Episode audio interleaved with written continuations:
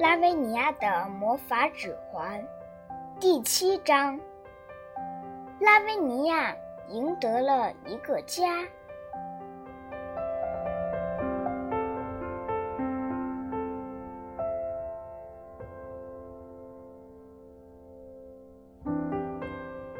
米亚瓦卡从酒店大门探出头来，往左看看，又往右看看，但是街道上一个人也没有。小女孩的爸爸妈妈也不见踪影。你在看什么？没有其他人，只有我自己。拉维尼亚说道。他用得到漂亮鞋子的方法，把自己打扮得焕然一新。我们不单独招待小朋友，米亚瓦卡说。但是今天。我也许能给你一个例外，毕竟今晚是圣诞夜。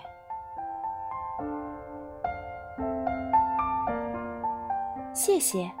对了，圣诞快乐，拉维尼亚甜美的回答。也祝你圣诞快乐。对了，你知道在这个酒店住一晚上多贵吗？也许你知道，你可能和爸爸妈妈来过几次吧。我当然不知道，我从没有进过这个酒店，花多少钱我都不在乎，反正我口袋里一分钱也没有。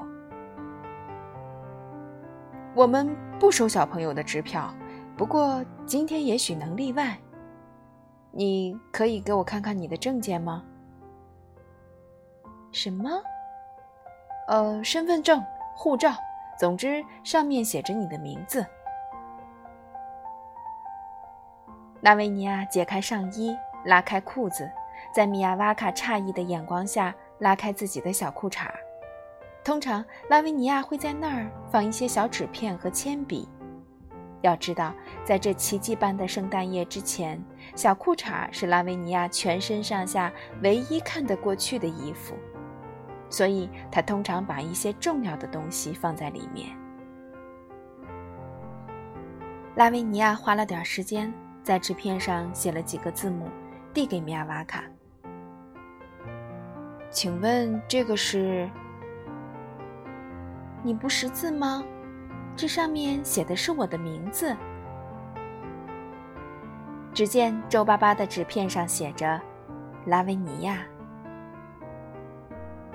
我想要的不是这个，我们要的是一个正式的证件。米亚瓦卡轻声叹道。唉，这些孩子。其实他也是七个孩子的爸爸，其中大儿子是他的骄傲和安慰。你听到我的话了吗？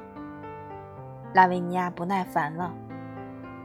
我买鞋子没花钱，我买衣服的时候别人也没向我要证件，你为什么要问我那么多事情呢？米亚瓦卡用不相信的眼光看着拉维尼亚，不付钱？难道他是一个小偷？这就有问题了。这样的话，这些衣服就不是你自己的。米亚瓦卡责备道：“但现在是我的。那之前呢？天哪，这你都不知道？当然是商店老板的。”没有人一出生就穿着衣服，难道你的衣服不是从商店里来的吗？是的，但是我付钱了。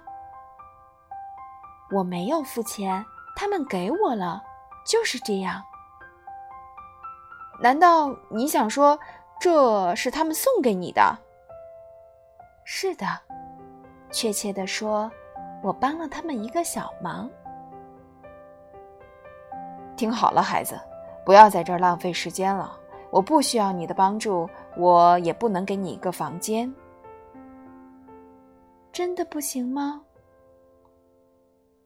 拉维尼亚抬起头，盯着酒店大厅里挂着的两盏水晶大吊灯，慢慢的捏紧了背后的双手。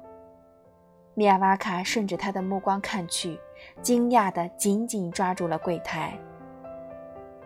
难道上班前？我在家里喝了太多的酒吗？